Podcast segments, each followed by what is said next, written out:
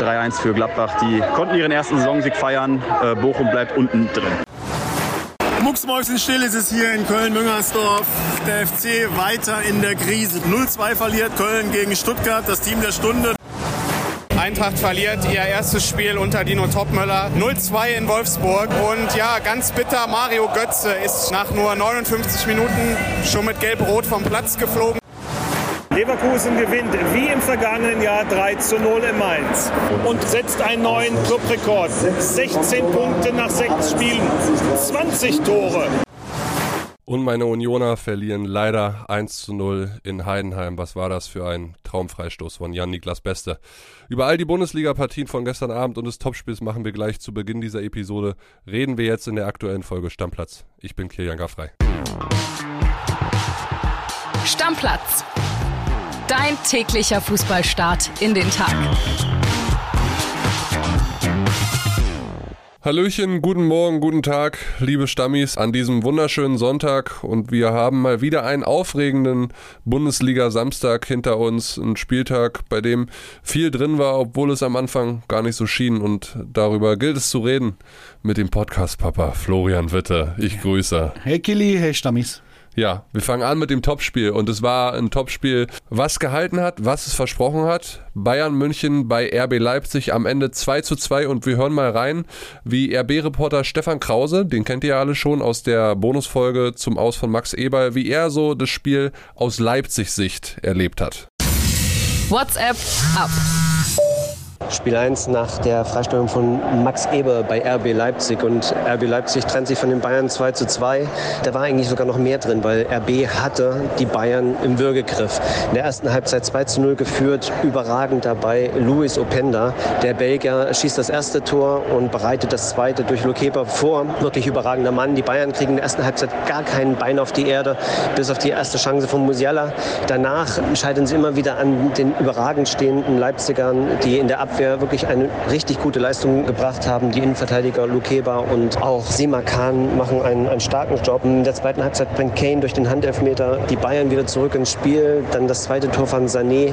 Hinten raus haben beide noch Chancen. Letztendlich aber ein gerechtes Unentschieden und für Leipzig ein Schlusspunkt und eine aufregende Woche. Auch wenn es die Sprachnachricht aus Leipzig Sicht war, war es von Stefan doch insgesamt meiner Meinung nach gut zusammengefasst. Erste Halbzeit war Leipzig klar besser. Mein Gott, der Openda ist echt ein Typ, äh, bockstark. Gut, dann hast du diesen Ulreich-Patzer, den er ganz zum Schluss dann wieder wettmacht durch eine krasse Rettungsaktion, Flo. Und dann äh, macht Tuchel einen guten Move, ja. Er bringt zwei Spieler rein. Guerrero bringt da einmal für Goretzka und Mattistell für Coman, stellt das System ein bisschen um auf einen äh, 4-1-4-1 mit Kimmich als alleinigen Sechser.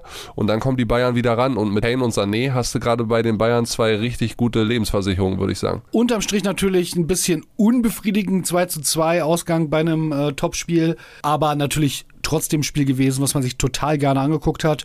Und äh, du hast recht, hätte Sané, meine These, in der ersten Halbzeit schon so gespielt wie in der zweiten, wäre es für Bayern nicht so weit gekommen, glaube ich. Das war unglaublich. Der war wie ausgewechselt. Der war dann überhaupt nicht richtig in den Griff zu bekommen. Und am Ende hat es dann doch noch für ein 2-2 gereicht für Bayern.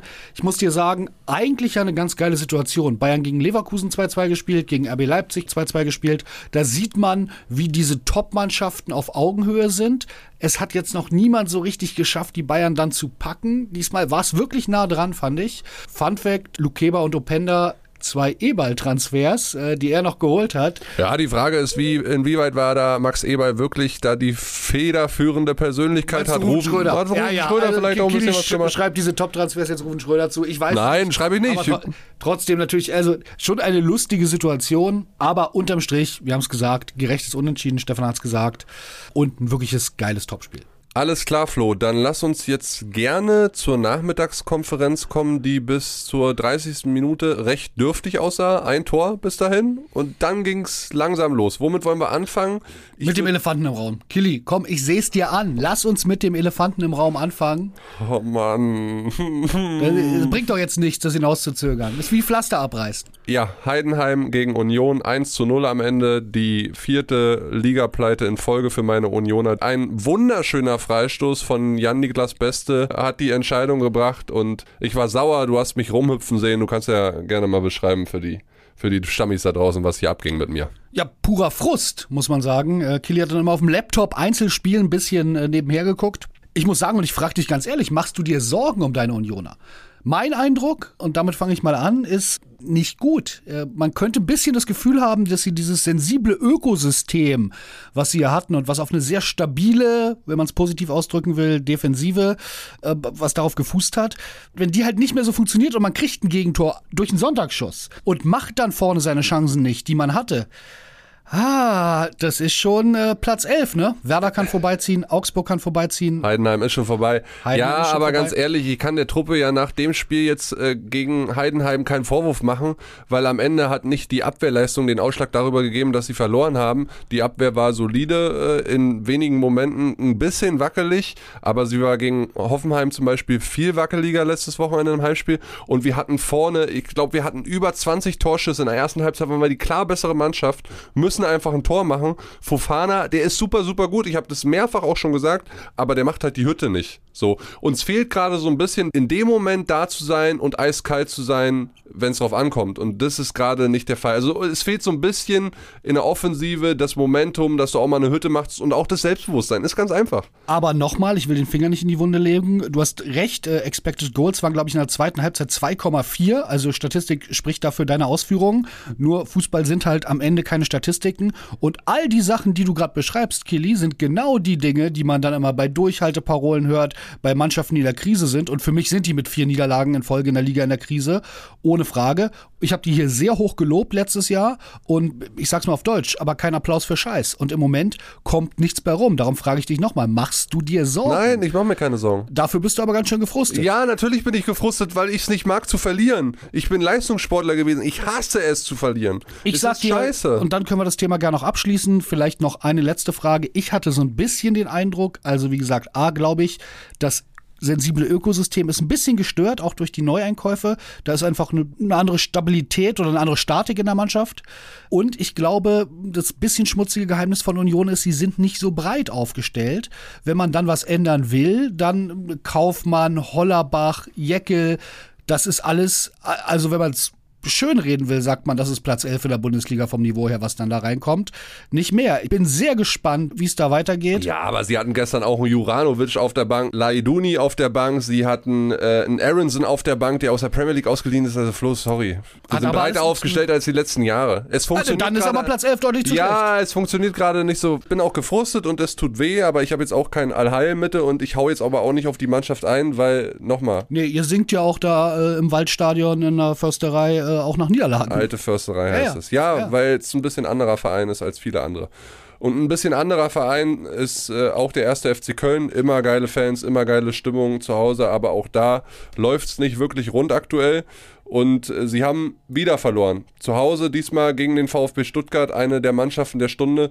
0 zu 2 am Ende und wir hören mal rein in eine Sprachnachricht von Mirko Frank, wie er die Situation in Köln gerade so erlebt. Mucksmäuschenstill ist es hier in Köln-Müngersdorf. Der FC weiter in der Krise. Dabei hatte Steffen Baumgart noch vor dem Spiel gesagt, wir brauchen Punkte.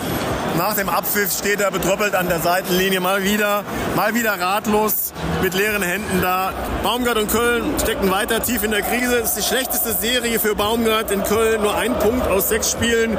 Und für die, die wissen wollen, wie sich in Köln Sieger anfühlen, die müssen schon ganz schön weit zurückdenken. Das war der 12. Mai beim 5-2 gegen Berlin. Da hat der FC zuletzt gewonnen. Davon ist der FC derzeit meilenweit entfernt. Für Köln wird es ganz, ganz schwer in den nächsten Wochen. Der nächste Gegner heißt Leverkusen. Und da muss man kein Prophet sein, um zu wissen, was da auf diese Kölner zukommt. Ganz, ganz schwierige Situation in Köln, wahrscheinlich noch schwieriger als die Situation von meinen Unionern. Noch kein Spiel gewonnen, ein Unentschieden, auch nur einen Punkt bisher geholt, fünf Pleiten.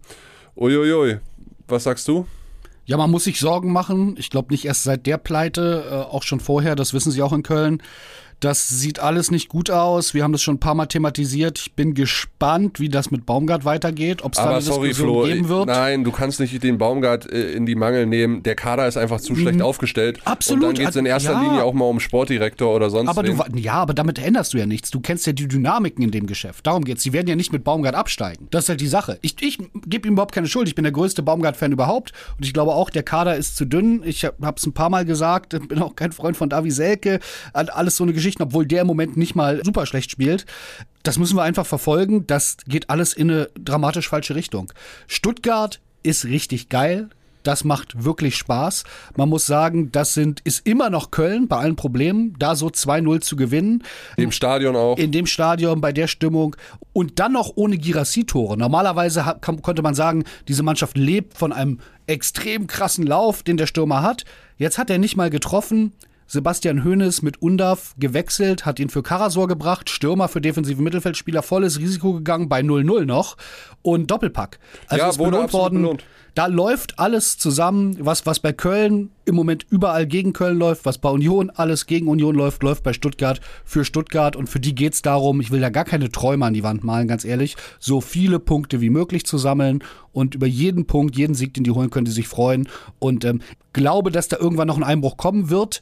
Aber wenn sie da schon viele Punkte auf dem Konto haben, kann sie nicht mehr so stören. Ja, Dennis Undav braucht nur acht Ballkontakte für zwei Tore. Du hast es gesagt, Girassi äh, macht keins. Dann kommt halt Undav rein, der ja am Saisonanfang verletzt war und wo man dann auch äh, Befürchtung hatte, wenn Girassi geht und so weiter, Pustekuchen. Alles sehr, sehr gut beim VfB Stuttgart.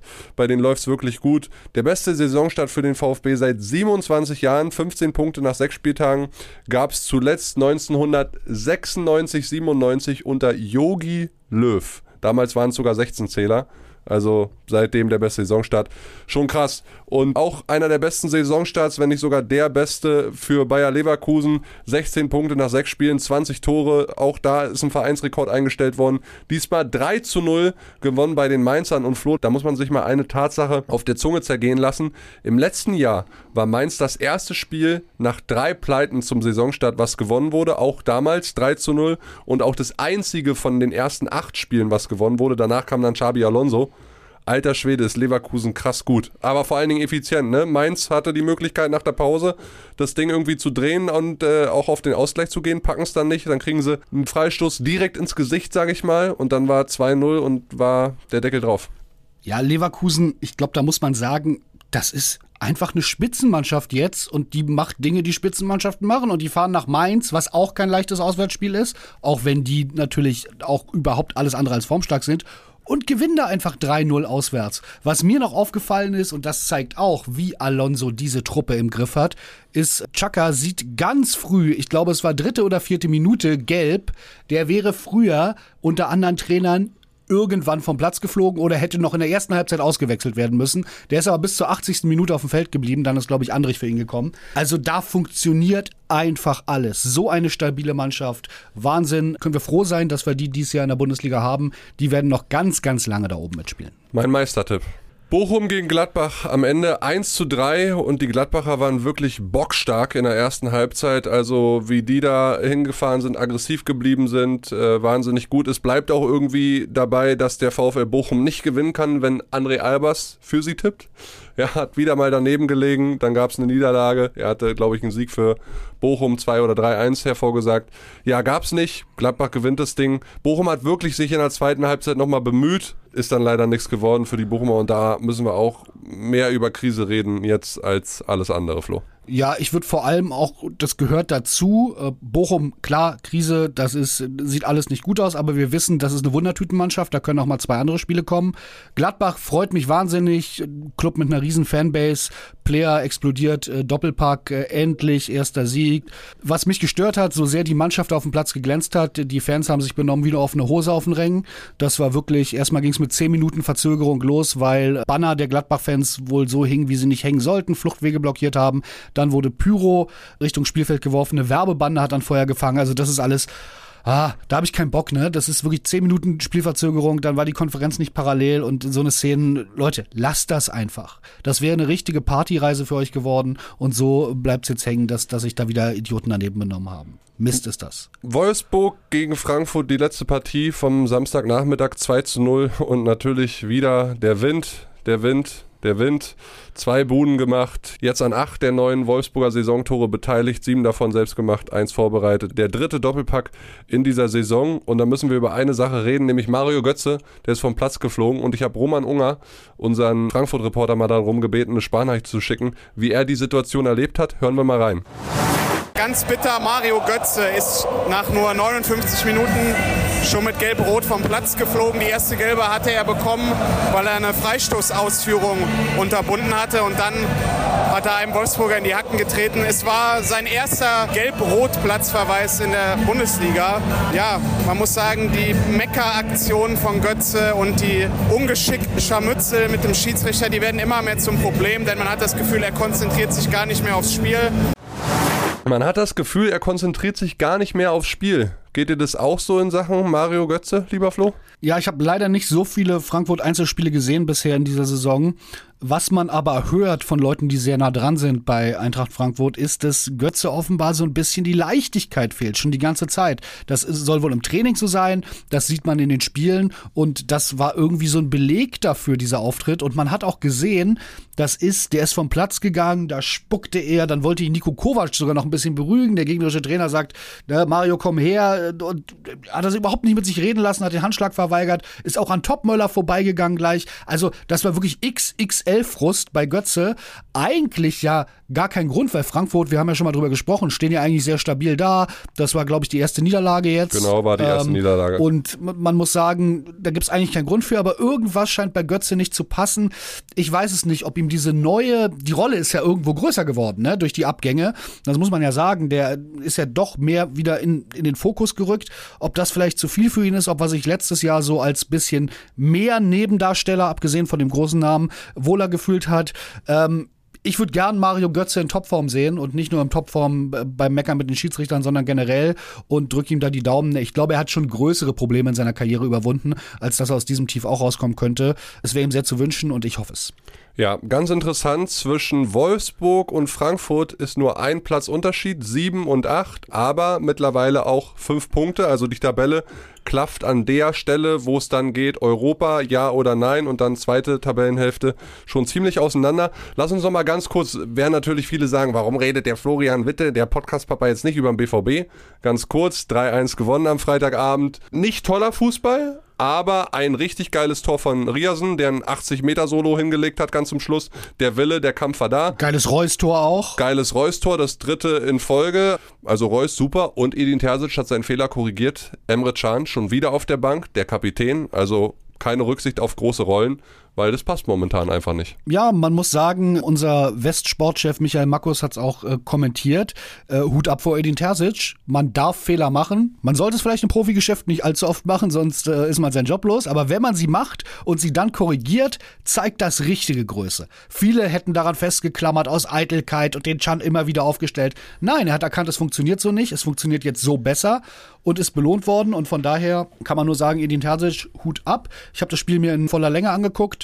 Es war jetzt keine absolute BVB-Gala, muss man auch mal sagen. Es ist, äh, hätte auch äh, ein bisschen knapper ausgehen können, aber am Ende eine Leistung, Auswärtsspiel 3-1 gewonnen, mehr geht nicht, Hausaufgaben gemacht, schöne Tore. Das sieht ein bisschen besser jetzt beim BVB aus, als man vor zwei Wochen noch gedacht hätte.